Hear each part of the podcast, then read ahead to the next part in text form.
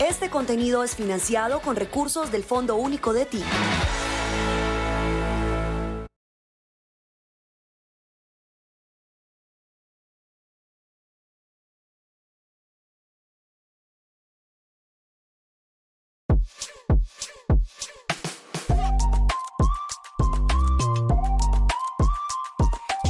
Miguel de Narváez está en el podcast de Canal 13 y es mi primera oportunidad de sentarnos a charlar luego de que ha sido profundamente generoso conmigo a lo largo de, no sé, 15, 20 años de carrera en esta ciudad y creo que es parte del éxito de Miguel. Y es la amabilidad. Be kind. Kindness que siempre es tan difícil de encontrar en nuestros medios, ¿no? Alguien amable, alguien que eh, tienda una mano amiga, que tienda un buen saludo. Creo que eso siempre es parte de quien es usted, ¿no? Por lo menos desde que lo conozco, siempre me ha profesado un cariño a veces eh, desmesurado con base en lo que nos conocemos. Y eso, y eso dice mucho de usted, Miguel, ¿no? Hombre Alejandro, primero que todo agradecidísimo por este espacio de estar en tu podcast, estar aquí con el canal 13, con tanta gente. Y yo les quiero decir por qué me parece tan espectacular, Alejo, esos ojos brillantes, brillantes siempre, como que se meten dentro de la persona y siempre le sacan a uno lo más lindo que se pueda en una entrevista, en un momento. Eh, eso para mí eh, significa muchísimo. Y bueno, pues bienvenido aquí a School of Rock. Qué bueno, muchísimas gracias. Es un placer. Habíamos conversado hace no sé cuánto, por ahí, un año de la oportunidad de venir y conocer y no había podido por mil ocupaciones y temas, pero un año después de que se inaugura School of Rock aquí en Bogotá, tengo esta gran oportunidad y me parece maravilloso lo que veo. Hablemos de School of Rock porque esta escuela de rock, como lo cuenta la película, es una escuela de rock de verdad y está inspirada en esa película que a su vez está inspirada en una escuela del rock en Pensilvania, en los Estados Unidos. Sí, eso es una, una maravilla tener esta oportunidad para toda Colombia de que exista un School of Rock, que confíen en Colombia, eh, pues sobra recordar que Colombia es el foco de la atención musical global en todo sentido y que hemos tenido talentos de exportación importantísimos de bajistas, de bateristas, de cantantes, de, percusionistas, de violinistas, eh, de tanta gente que ha sacado la cara por Colombia y, entonces pues Bogotá y Colombia es, era un foco de atención para School of Rock. Eh, Miguel, una pregunta ahí rápido ahora que lo menciona y continuaremos hablando de School of Rock y es, ¿cuánto tiempo llevamos siendo este foco de exportación de músicos, porque cada cierto tiempo oigo hablar el mismo tema con mucha más insistencia en los últimos 10 años y de pronto el desarrollo de la música urbana. Pero esto no es de esa época, ¿no? No, no, no, no, no, es que, miren, eh, es que me puedo extender un poco en algo. Claro. Entonces estaba el otro, eh, hace unos años, eh, haciendo un evento pues, presidencial importante y me solicitaron el favor de que invitáramos al, maestro Carlos Villa, violinista. Entonces, bueno, invitemos al maestro Carlos Villa, ¿dónde vivirá? ¿En Nueva York, en Londres o qué? Eh, sin embargo, llega el maestro Carlos Villa, ya un señor de edad, que, bueno, lamentablemente falleció eh, este año, pero eh, le pregunté, venga, cuénteme usted un poquito por qué eh, tanta admiración dentro de tantos estudiantes y de tanta gente que viene a, tocar con usted en, esta ceremonia. Y me dice, es que yo toqué con los Beatles. ¿En serio, maestro Villa? ¿Cómo así? Cuénteme. Y me dice, sí, yo, yo hice los violines de Eleanor Rigby. Eh, conocí a estos cuatro muchachos en Liverpool, les caí bien y me pidieron que tocara en una sesión de ellos y es el violinista de Eleanor Rigby. Chin, chun, chin, chun, Eleanor Rigby. Look at all the lonely people. Hazme el favor eso. ¿Te acuerdas cómo empieza? Chan, claro, chan, claro. chan. Y entonces se sorprende uno, y por eso lo, estábamos hablando ahorita, se sorprende uno con, con estos compositores eh, que arrancan esa fiebre de música latina en Miami, Donato, Stefano, de eh, Jorge Barco, tremendo músico colombiano también, eh, que ha hecho muchas cosas, Juan Vicente, Juan Vicente Zambrano, Living la Vida Loca, ¿no? Más o menos, ¿no? Pero ya, eso ya es Ricky Martin, ya. Eso, ya muy arriba.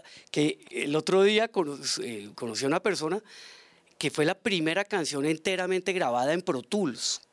Living la vida loca. Que ganó y que se ganó un número uno. Entonces, dense cuenta que sí tenemos mucho que mostrar, muchos músicos, muchos instrumentistas, gente que ha tocado con Santana, que tocan con, eh, bueno, es que ahorita se me, se me escaparían muchos, pero gente realmente que, que ha sacado la cara por Colombia y en la música. Entonces, eh, para estas personas digamos, que fundaron a School of Rock, saben que es Colombia y saben que somos buenos y, que no todo tiene que ser exactamente lo urbano y lo que estamos escuchando últimamente de exportación, sino que esto ya viene esta fiebre de antes. Oiga, ¿quién se inventó The School of Rock? ¿De quién es The School of Rock? School of Rock es un, realmente un, señor que llega y, tenía una escuela de música en su apartamento. Y y le daba clases de música a niños con su esposa. Y algún momento le dicen, oiga, puede llevar su banda a que toquen allá en una exposición que tenemos. Entonces fueron con los niños y gustaron los niños y empezaron una gira por todo Estados Unidos y a donde iban llegando se les sumaba gente que quería tener un School of Rock y el método, porque es que el método de enseñanza está basado primero que todo en la experiencia. Entonces el estudiante llega y arranca a tocar de una, ¿no? ¿Te acuerdas? Digamos, a mí me dieron clases de piano a los seis años y eso odié el piano porque era demasiado, muy, muy rígida la clase y, y no me gustó. Pero, ¿Y lo sacaron o siguió? No, me sacaron, pero yo seguí especie empírico por ahí. y entonces, por eso, eh, este modelo se vuelve tan, tan importante porque el estudiante arranca hacer performance y tocar en vivo muy rápidamente con un grupo de amigos o un grupo, un colectivo de, otros estudiantes. Y eso es lo que vuelve a, la escuela de rock algo impresionante, School of Rock, como lo vimos en la, en la, película. En la peli. Pero la película está inspirada en la historia de este profesor. Sí, sí, la película eh, protagonizada por Jack Black eh, es justamente el, inspirada en ese método. Acuérdate que ellos eran todos buenos tocando individuales, pero el profe los pone a hacer rock y hasta que llegan a un gran show y deleitan a todo el mundo y todo el mundo se vuelve loco. Entonces es un poquito eso. Sí, eh, esa idea de School of Rock empieza a propagarse por el mundo y cómo llega usted. Ok, eh, School of Rock llega porque eh, en, en Chile, en Santiago de Chile, eh, ya hay cinco o seis escuelas de rock. Y un pionero de estos que quería tocar batería, un, eh, un joven empresario que trabaja en una multinacional, o en ese momento trabajaba en una multinacional, y estaba por allá afuera en algún país y dice, no, yo quiero aprender clases de, de, batería, eh, que era el caso de él. Matías Puga, que le mando un saludo especial, y conoce el método de School of Rock investiga, averigua, los consigue y Matías y su grupo representan para toda Latinoamérica la expansión de School of Rock. Eh, de esa manera ya en Chile tienen ya seis escuelas, una cosa así, muy, pero muy exitosas.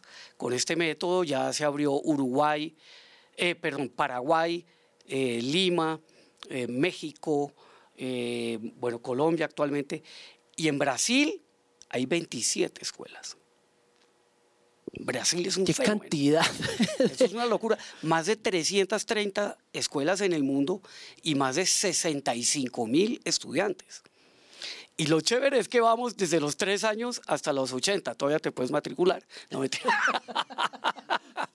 no, mentira. Es para decirles que eh, la música, en mi caso y en lo que yo he vivido de mi carrera profesional, la música es todo, la música está en todo, en cualquier momento, en cualquier celebración, en cualquier momento de tristeza o de tusa o de felicidad o, donde queramos, todo suena.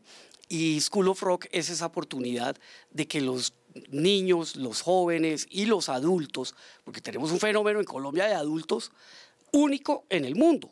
Se nos han matriculado, pero decenas de adultos que no sé, tocaban cuando jóvenes en, Sí, sí. en el cole o lo que sea y siguieron con la cosa y entonces están felices acá. Entonces todo esto que brevemente pues ha sido una experiencia espectacular. Pero no es muy difícil aprender uno ya de viejo. No, no, no, no, no es, Es, que muy difícil. no, porque el como el coordinación y todo. Yo me siento a hacer ejercicios ahí de, con la mano en la casa de piano a tocar Moving Out de Billy Joel y, no soy capaz. Uno no se envejece para aprender. No, no, nunca se envejece. Y además, buen tema el que pones, porque en School of Rock eh, tenemos los cinco instrumentos claves de una banda de rock.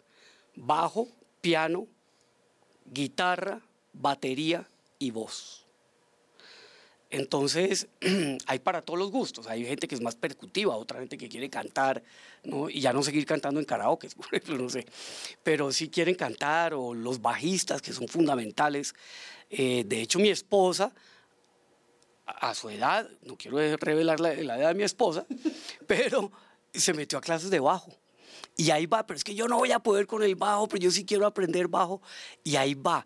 Es un- una cuestión de- del método maravilloso de School of Rock, que de- desde cualquier nivel de aprendizaje o de práctica pueden ingresar a la escuela. Oiga, Miguel, cuando usted arrancó a los seis años y se aburrió del piano, ¿qué pasó después? Ay, no. Entonces, imagínense que eh, en mi casa mi papá eh, fue un tremendo guitarrista y gran compositor de música para niños.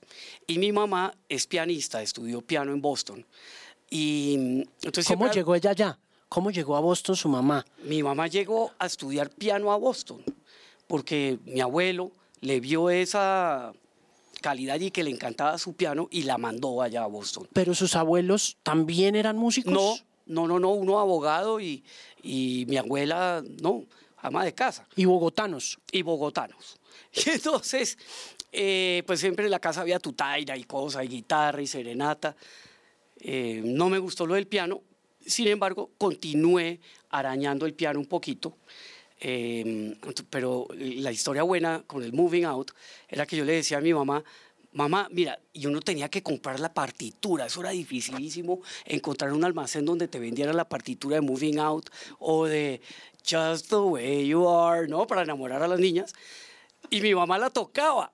Entonces ella, o, ah, pero me acuerdo de una que era peor. Anthony works in, the, grocery store. Seven is Spanish for someday. Claro, esa es Moving Out. Esa es Moving Out. Y- Anthony's song. Oye, mami, y me la toca así ella, tan, tan, tan, tan, tan, Tony Works.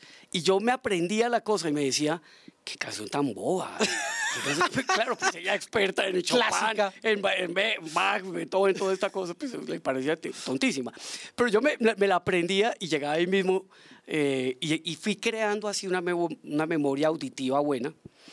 Y eh, por allá a los 16 años tuve una banda de rock que se llamaba Rock Six. Eh, Éramos muy chéveres, tocamos en murgas de colegios, yo no sé si existan ya las murgas. Después Sweet Wine con unos más profesionales y yo era del piano. Pero siempre les insistí, toquemos la canción de moda para que haya más aplausos y nos ganemos el concurso. Entonces siempre tocábamos, era la canción de moda, Jump de Van Halen. Ah, Ok. Claro, Satisfaction de los Rolling. Entonces la gente, claro, se ¡ah, sí, Satisfaction! Y, y fue muy chévere. Y de esa época recuerdo un guitarrista muy especial que quiero mucho, o a varias personas, eh, que es Alejandro Gómez Cáceres, Claro. uno de los guitarristas principales De Aterciopelados, Aterciopelados. Ciegos Sordomudos. Exactamente. Claro. Y, y yo competía con, con- contra él. No jodas. Se llamaban psicosis. y bueno, esto, es para morirse de la risa, porque no muchos continuamos el camino de la música, pero los que continuamos en la música eh, hemos seguido una carrera, yo diría que muy exitosa y muy, muy apasionada.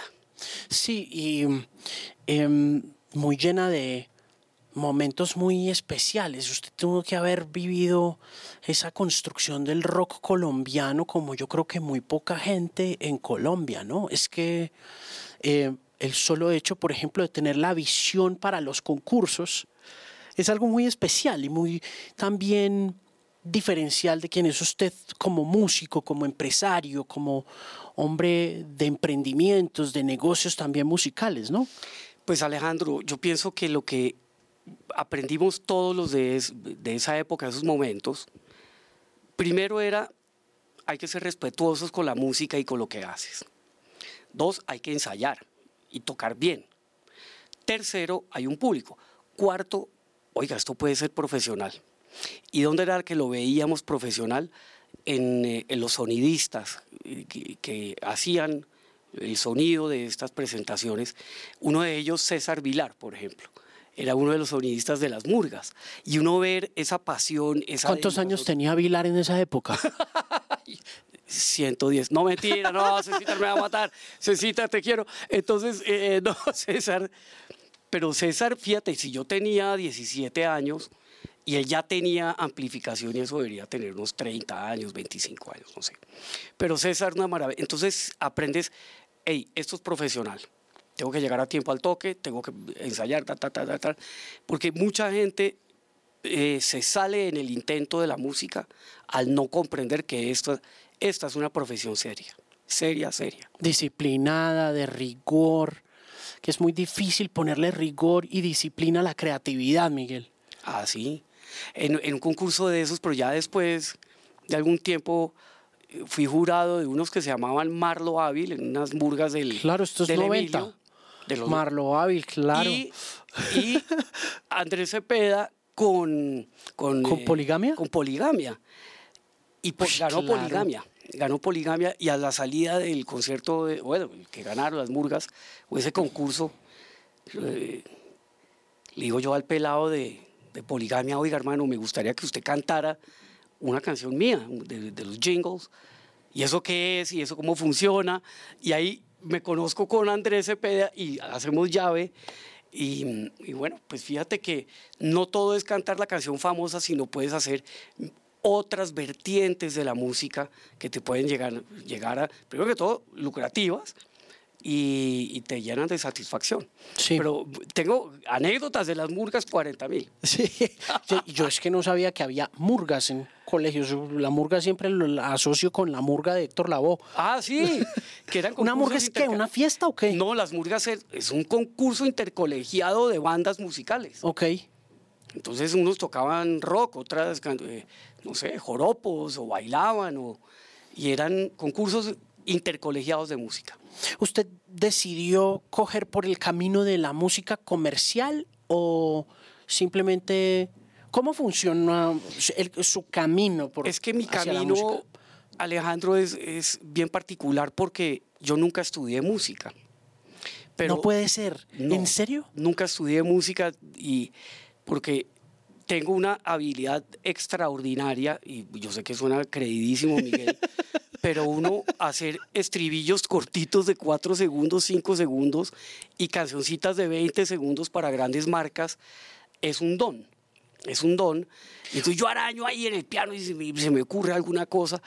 Y entonces eh, yo estudié fue publicidad y mercadeo. Ah, ok. En el Politécnico Gran Colombiano. Y mi primer trabajo fue en una agencia de publicidad. Y en esa agencia de publicidad me di cuenta que que había compositores de música de publicidad, Jaime Valencia, Bernardo Osa, Quique Santander, Harold Orozco, eh, bueno, unos monstruos, Fernando Garavito, genios, pero regenios. y ahí empecé a entender, wow, existe una ruta de música pegajosa que le gusta a todo el mundo y, ese era mi sueño. ¿Y, quién fue el primer profesor que tuvo en esas agencias de publicidad? ¿O a quién admiraba usted de todos los que me mencionó? Uy, Jaime Valencia, impresionante. Claro. Ese décimo grado, ¿no? Décimo, ese tiene el chicle, mejor dicho, lo que tiene ahí metido. Buenísimo. Mis goodies, Soy Feliz, Renault 4, eh, Cerveza Clausen. Bueno, innumerables jingles famosos. Y mm, admiro mucho a Óscar Acevedo, que fue con quien de los primeros que me, me prestó su estudio. Eh, admiro muchísimo a Bernardo Osa, tremendo compositor de música para publicidad y luego productor de grandes artistas musicales. Eh, a Quique Santander, pues una maravilla, eh, Quique genial, con un sonido muy particular, eh, al primo Eduardo de Narváez, a Juan Antonio Castillo, alias Toño Castillo, productor de discos. Claro. Y, entonces fíjate que al Miguel empezar a mezclar con buenos ingenieros, con, o mezclarse con buenos ingenieros, buenos estudios de grabación, eh, cantantes, etcétera, el producto se vuelve de calidad y empieza a elevarse. Entonces mi recomendación, que espera que me meta ahí al rancho con todos, mi recomendación es traten de ubicar siempre los mejores talentos que los rodeen, porque uno solo no va a poder salir adelante.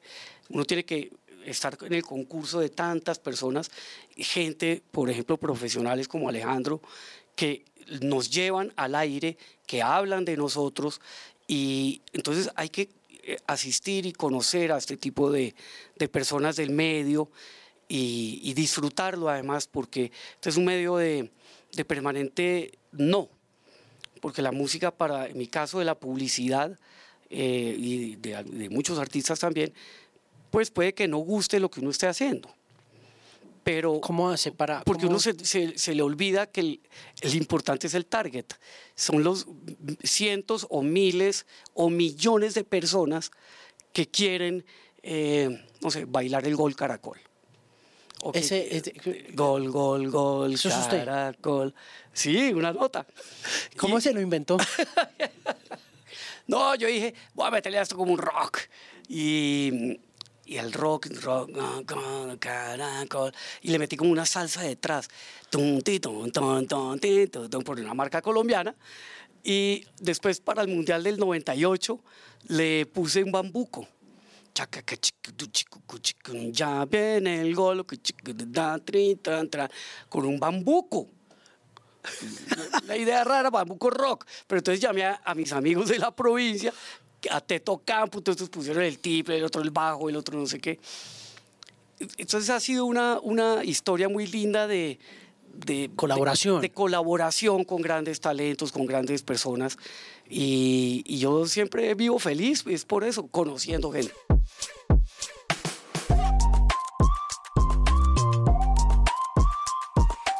¿Se sintió cómodo siempre en ese mundo comercial? ¿O alguna vez le dijo, le dijeron, no, es que este Mickey se vendió al comercio, como es usual o habitual, no sé si entre los músicos o más entre nosotros los melómanos?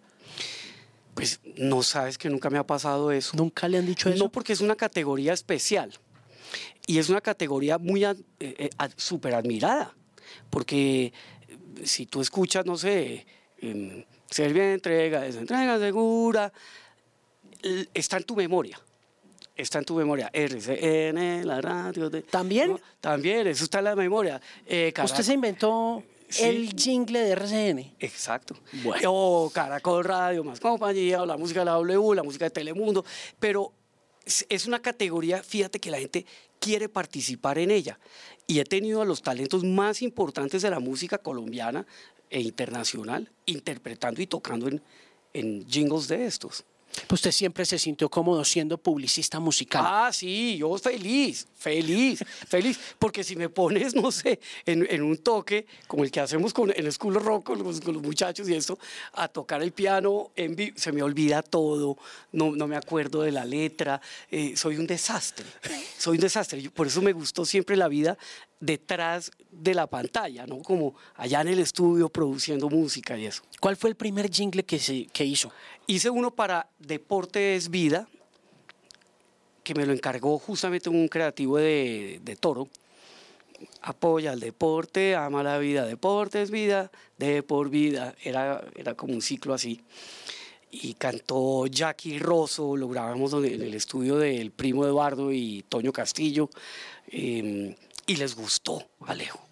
Yo no lo podía creer, les gustó.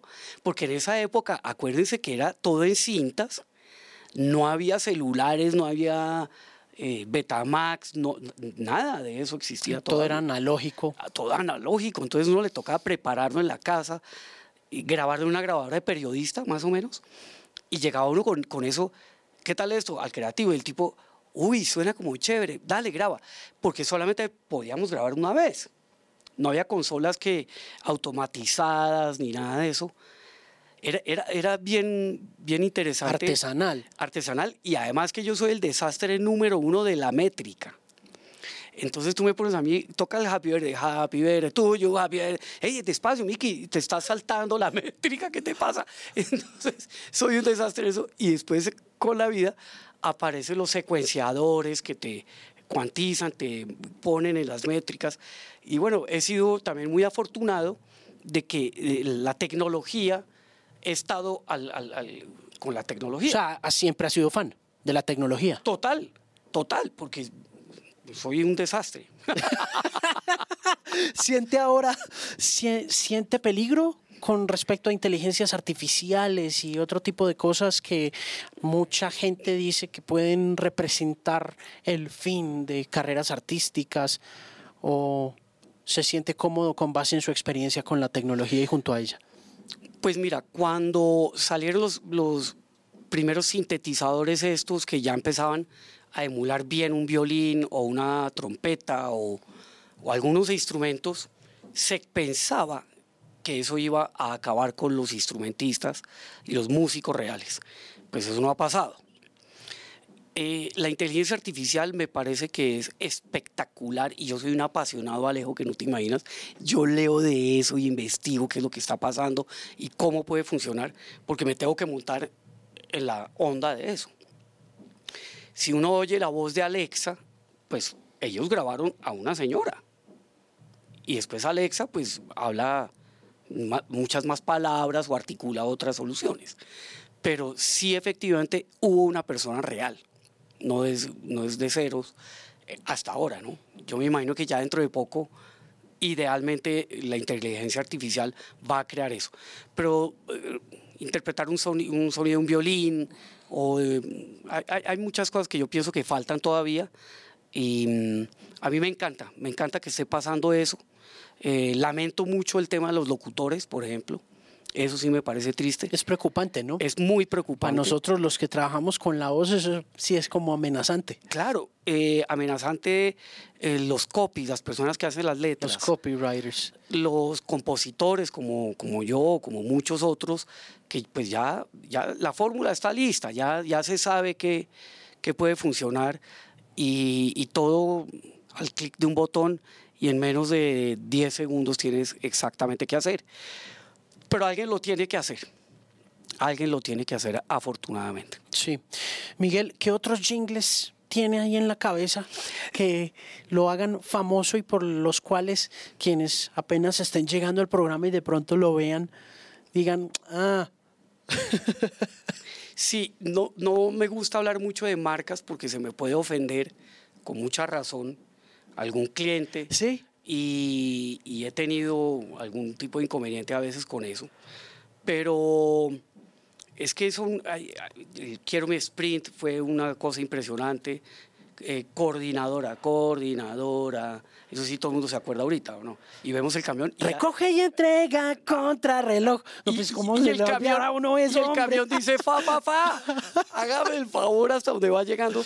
Entonces, la memoria auditiva es fundamental. Jingles increíbles como, a ver qué te digo yo, ta tan ta tan tan tan ta tan ta ta ta ta tran tran tran tran pa pa pa pa de noticias o de Ay, venga, le pregunto por el de la W, porque yo quiero saber cuál era la idea de Julio. ¿Qué tenía él en la cabeza cuando se inventó la cortina esta celestial y Los Ángeles? Yo recuerdo mucho cuando ustedes presentaron la segunda iteración. Sí. Creo que fue en el teatro con subsidio que la presentaron a medios y al equipo de trabajo que hacía parte del equipo de la mesa de Julio Sánchez. Y me acuerdo que usted estaba al frente, en la mitad de todo el coro de chicos y chicas que componían ese coro que, repito, era una reiteración de, de, lo que ya había comenzado en abril de 2003 cuando Julio em, empezó W.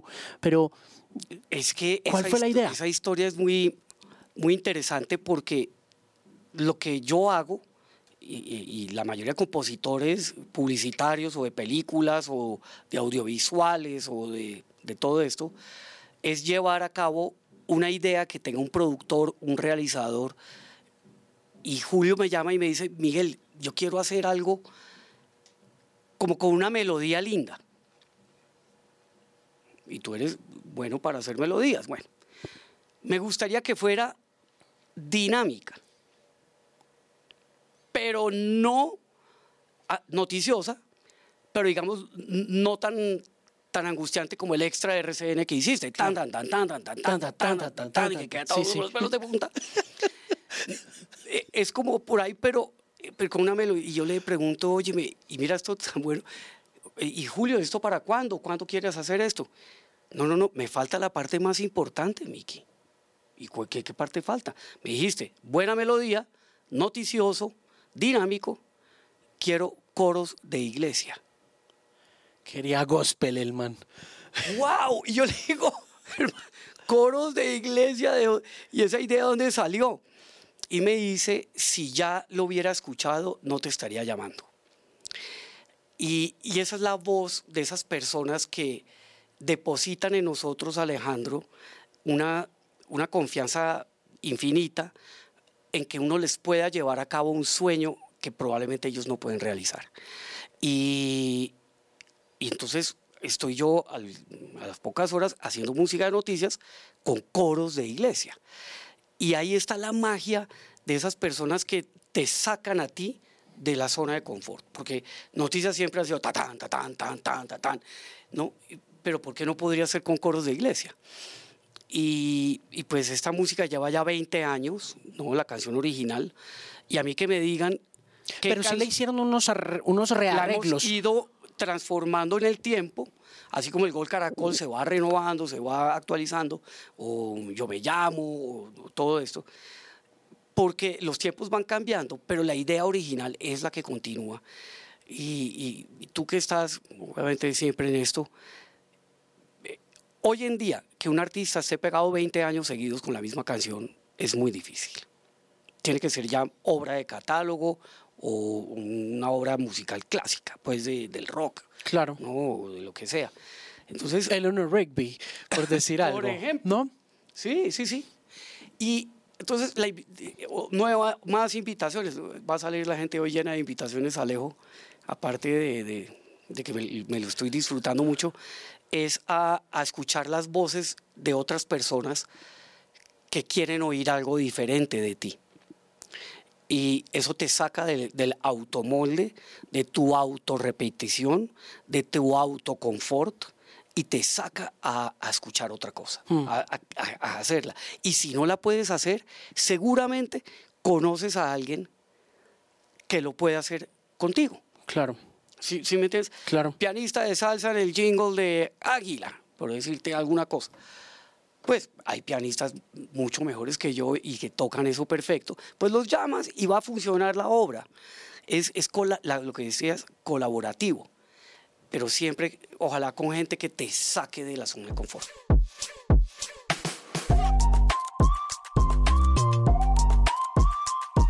Miguel, volviendo a, W y, y, al jingle, que eh, quiero que hablemos un poco de eso. Primero, pues porque trabajé Claro, mucho tiempo con Julio.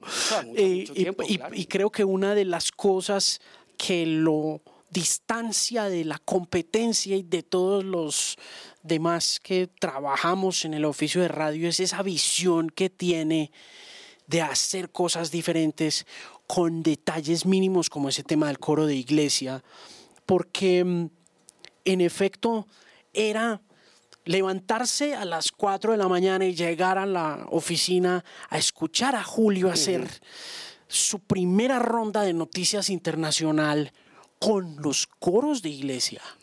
Era en realidad, y tener, pues, nosotros como productores de Julio teníamos el radio eh, guardado acá y el audifonito acá y el teléfono aquí para marcar y buscarle a Mick Jagger y a quien él quisiera esa mañana pero había una, una, especie de calma en medio de la tormenta noticiosa que podía ser, no sé, el ataque en Atocha, ¿no? Claro. Recuerdo mucho, por ejemplo, el sonido de las voces celestiales del coro mientras informábamos el bombardeo en Atocha en, en marzo como de 2004, ¿no?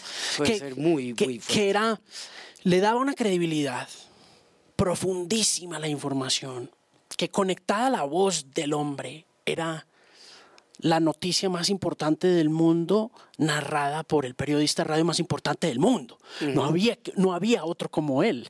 Y esa vuelta de la música era clave en esa proyección y lo es todavía, porque cada que oyes esos acordes, entiendes el mensaje que le estaba pretendiendo buscar cuando te llamó.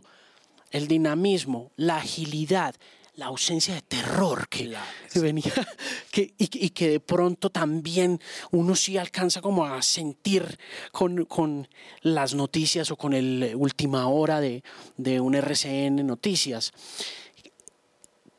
¿Qué, ¿Cuántas veces te devolvió eso ese man? Pues fíjate que no, no me la, no me la devolvió eh, porque teníamos mucho afán de lanzar al aire. Y ¿Cuánto tiempo tenían? una semana. Eso tuvo que haber sido como todo lo de él. todo lo de Una semana y traiga piano por si no me gusta. Entonces, eh, no, literalmente eso era así, porque además no era solamente el, programa de él, sino las secciones, muchas secciones, no sé, la hora. un café. El café, todo esto, más la otra programación de la, de la emisora, que es una emisora 24 horas. Claro. Eh, entonces uno tiene que, primero que todo, ir muy seguro de la propuesta que estás haciendo. Año 2000, 2003, me estás diciendo. Sí, eso fue en abril de 2003 que arrancó. La primera emisión fue en abril de 2003. 2003, pues eso no era como tan fácil que te mando al celular una canción y eso. No, eso tenía que correo electrónico. Correo electrónico, eso se demoraba horas en bajar y de todo.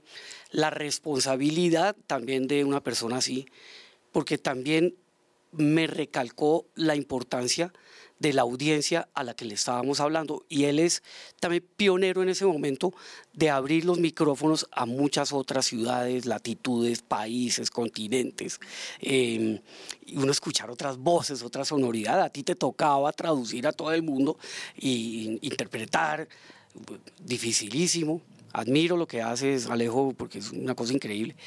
Y entonces cuando te das cuenta, wow, esto es un fenómeno que va a ser global, que es importante para el mundo entero, no puedo salir con una cosa ahí medio hecha o muy folclórica colombiana, porque no abriría un espacio internacional rápido, sino una música más global. Claro. Sí, sí, sí, me, sí me entiendes. Claro, tenía que tener el espíritu de la globalidad que estábamos a punto de empezar a sentir, porque es que... Y tú la escuchas y tú dices, no sé si eso es colombiano o si eso es de hecho en México, en Marte o quién sabe en dónde. Mm. Y eso lo vuelve interesantísimo. Y lo que eh, ha sido tan lindo es que la melodía se ha podido eh, transmutar a diferentes géneros. Entonces lo hemos hecho en, en, vallenato, en arpas llaneras, en cumbias, en salsa, en big band, en de todo, porque la melodía es chévere. Tan, tan, tararán, tan, tan, tan, tararán, tan, tan, tan, tan. Eso es. ¿Cuánto tiempo se demoró usted saliendo con eso? ¿Cómo? Esa es otra pregunta, porque usted me dice que tiene una buena memoria que se hizo rápidamente a un estilo de melodías catchy, rápidas, cautivadoras. Em, pero cuánto se demora en el proceso de perfeccionamiento y cuándo sabe cuándo un gol, gol, gol, caracol está listo para presentarle al cliente. Mira, en mi caso surge primero normalmente la melodía.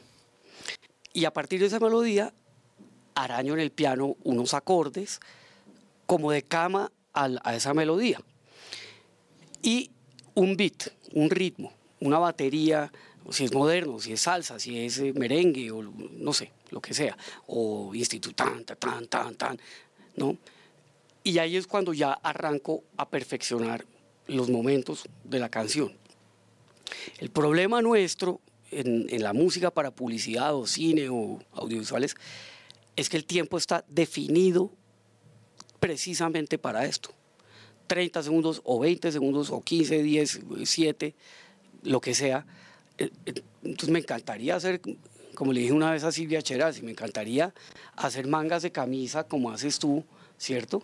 Pero a mí solamente puedo hacer camisetas porque ¿no? mi, mi, música es de 30 segundos, tú sí haces un vestido completo.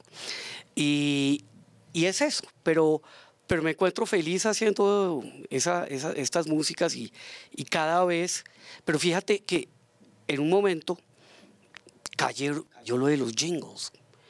Entonces hubo una, una fiebre, una, una pandemia de gente que decían que los jingles eran un recurso ridículo. ¿En qué año fue eso? Hace por ahí 12 años, por ahí. Y entonces, créeme que se nos bajó la cosa bastante. Y, o sea, llegó una oleada de publicistas. Como que no, esos los jingles y esa cosa así como, no, no sé, eh, por si no igualable, esa voz, rama, rama, uy, no, que no, eso no, eso, eso es como medio... Y al poco tiempo empiezan a llegar unos resultados de Estados Unidos de, de, gente que por qué habían quitado la canción de McDonald's, que qué pasó con la canción de Coca-Cola, que qué pasó con la canción de no sé dónde, que no sé cuántas la de la aseguradora. Ay, no, sí, sí, tiene razón Mickey, sí es bueno volver a los jingles. Entonces vuelve y se retoma, pero con, con esto ahora que es titu, titu, titu, como una melodita sin cantar. ¿no? Entonces oímos ahí el, el sonido de Claro, el de Movistar, el de... Bueno, ¿Lo que llaman un arpegio o qué? Eso se llama una un, un, un, audio, un logo audio. Un, ah, un audio logo. Audio logo, una sí. cosa así. Sí, sí, sí, sí. Y, y, entonces como que todo se empezó a, a virar para Hay allá. cositas muy lindas, no son necesariamente audiólogos, pero sí son arpegios como el de como el de Windows, ¿no? Que es de Brian Eno. Imagínate. Que es, un, que es el, el, pianito ese que entra. Que cuando uno, sí, que cuando uno prende el o, computador. O Netflix. Sí. Dos notas. Ni siquiera. Es un golpe. Y se te queda metido ahí. Estoy metido en el mundo de Netflix. ¡Wow! Entonces, eh, eh, toda esa comunidad publicitaria dice: no, no, no, la música sí es eje fundamental, porque además empezaron, era, y, ya brevemente, porque es el eh, a copiar canciones. Y cuando copias canciones, pues la gente tiene metido su éxito, pero no el éxito con otros valores, y menos que sean comerciales. Entonces también esa fiebre se fue apagando un poco. Sí, esa, esa fiebrecita de las canciones copiadas, de todas uh -huh. maneras, hace parte también de este negocio publicitario porque son como sincronizaciones con ciertos acordes y ciertos ritmos pero no son la canción, entonces pagan una platica, pero no es la misma plata que pagarían si estuvieran, ¿no? Exactamente, sí.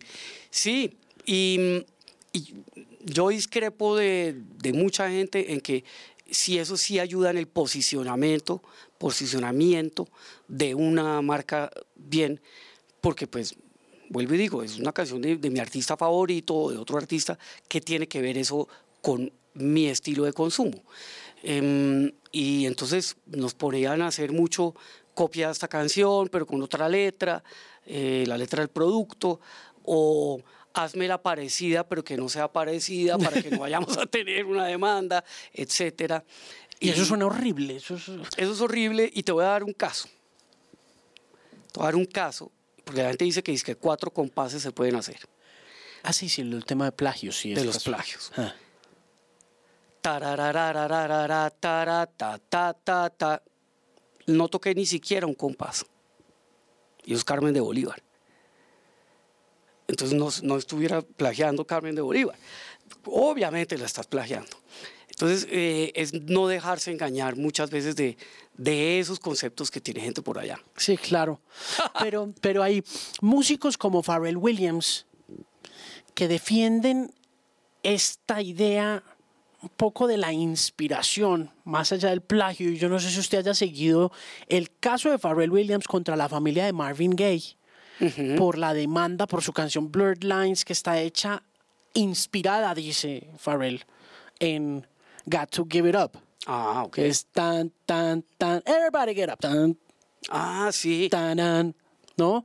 Que es, y, y uno oye las dos canciones y sí son muy parecidas, pero Pharrell insiste en que es una inspiración, no es un plagio. Igual Le bajaron de 15 millones de dólares al hombre. Y el caso de Ed Sheeran, ahorita que está Bueno, con latente, full. con Marvin Gaye. Eso Es full. pero ¿Eso es plagio o no? Pues eh, eh, Ed Sheeran dice que no. Pero bien pareció, sounds alike. Sí.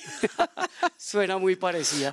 Pero bueno, yo, yo creo que eh, yo creo que lo original, original es muy difícil de, de crear. Ah, eso era- Muy difícil. De todos modos, eso sí le iba a preguntar, porque es que en todas las cosas que hemos hablado, en todos los jingles que hemos repasado así muy rápidamente de su carrera, todo suena muy original. Es que el solo pito del carro de coordinadora es una cosa que solo le ocurrió a usted, o porque eso no había pasado antes. No, eh, no, no sé, eso es una genialidad de- del cliente realmente. y o sea, el cliente le dice, quiero el pito de la cami- del camión. y ah, ya, porque ya vea- nosotros ya habíamos hecho coordinadora, recoge y entrega. Digamos que hasta ahí fue nuestro trabajo. Pero después se prende tanto esta melodía en la gente que los creativos de la agencia y, el y dicen, trasladémoslo al camión.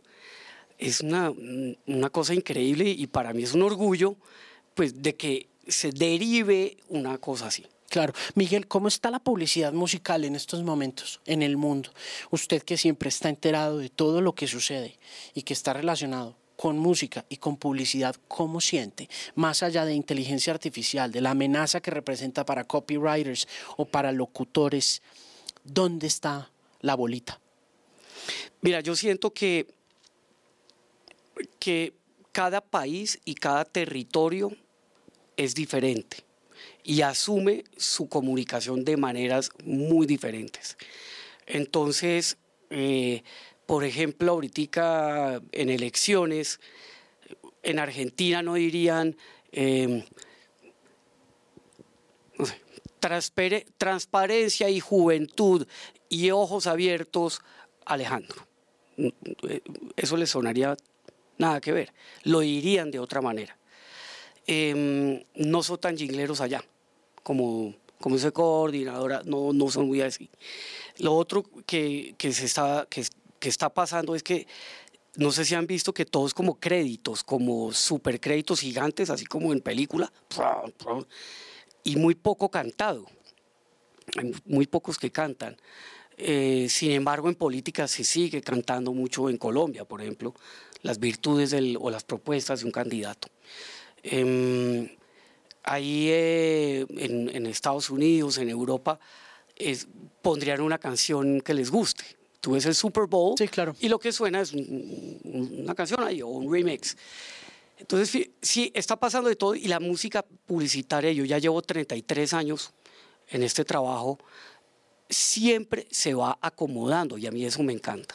Y me encanta porque cuando yo empecé eh, no había reggaetón, había, hubo un momento que era tan, tan, tan, tan, tan, tan, como da, da, di, da, da, da, House. House. Sí, Gypsy ¿no? Woman, Crystal Waters. eh, eso. Sí. Ya, gracias por acordarme de la canción. Gustaba mucho el rock, Claro. gustaba mucho la balada, la balada inspiradora, romper corazones y todo eso, pero ya después se va cambiando a, a otras zonas. Sí. ¿Y qué- cómo siente tic- que TikTok está man- eh, cambiando, transformando el mundo de la música, de la publicidad y de las dos cosas juntas? Yo creo que el que haga publicidad y no está en TikTok está frito. Sí, claro, está jodido. La, la marca que no está en TikTok está fuera. La marca que no eh, innove en modelos de comunicación tan corticos como lo son TikTok y, y- otros, porque a Colombia, digamos que no han llegado un montón que ya existen por otros lados. eh, hay que innovar, hay que ser más frescos, mucho más cool, menos producteros. Es que también la gente no es boba, Alejo.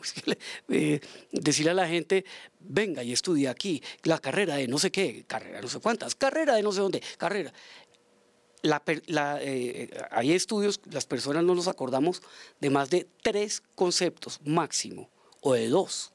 Entonces hay que ser mucho más objetivos qué quieres comunicar. Y como el canal es tan amplio, pues puedes hacer cientos de comunicaciones cada una con una, una cosa diferente. Con un llamado a la y acción. no tratar de meter todo en uno. Claro. Es un error. Eh, pero me encanta lo del TikTok. Veo cada vez más gente en threads, que se han metido a Claro. threads. Eh, eh, LinkedIn, una plataforma extraordinaria. eh, es la más grande del mundo para. Conexiones del trabajo y esas Exacto. cosas. Y solamente el 1% postea.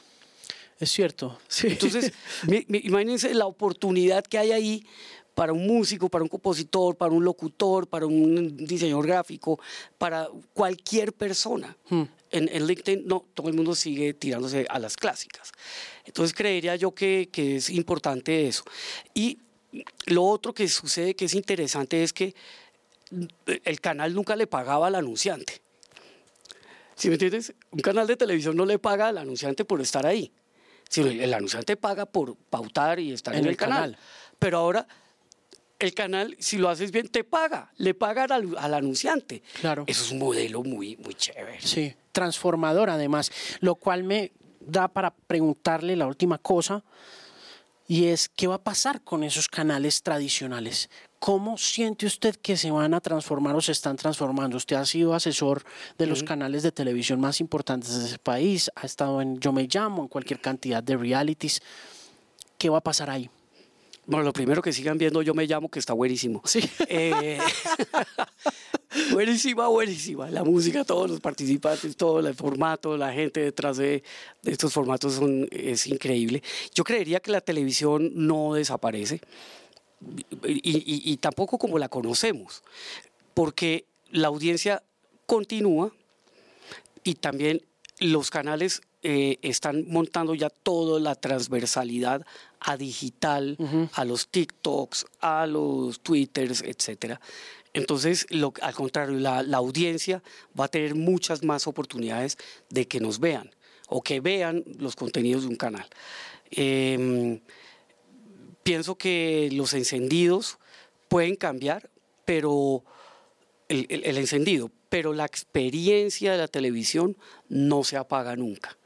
No, no se va a apagar esta, esta energía de ahorita tuya y mía y de ver a estos magos detrás de cámaras que son una belleza. No se imaginan eh, tantas personas detrás de todo esto Cierto. para que ocurra esta magia. eh, pues eso no, eso no puede desaparecer. Sí. Miguel de Narváez, primera y ojalá no sea la única vez que nos volvamos a sentar a hablar de música, de medios de publicidad, de historias de clientes y de esta bellísima nueva y fuerte y ambiciosa iniciativa que es The School of Rock en Bogotá con más de 300 estudiantes buscando expandirse en Colombia. La mejor de las suertes siempre, Miki. Muchas gracias, Alejo. Invitarlos a todos ustedes a que vivan la experiencia de School of Rock. Nos ven en todos, eh, School of Rock Colombia, School of Rock Bogotá, viene School of Rock en Usaquén, viene Medellín, viene Barranquilla, viene Cartagena, vienen muchas más en Bogotá, viene Cali, Bucaramanga, porque el rock, queremos rock. ¿Se acuerdan? Queremos rock. El Flanagan, ¿cómo olvidarlo? Claro, Es lo máximo. Entonces, gracias por esta invitación, por esta oportunidad de compartir contigo.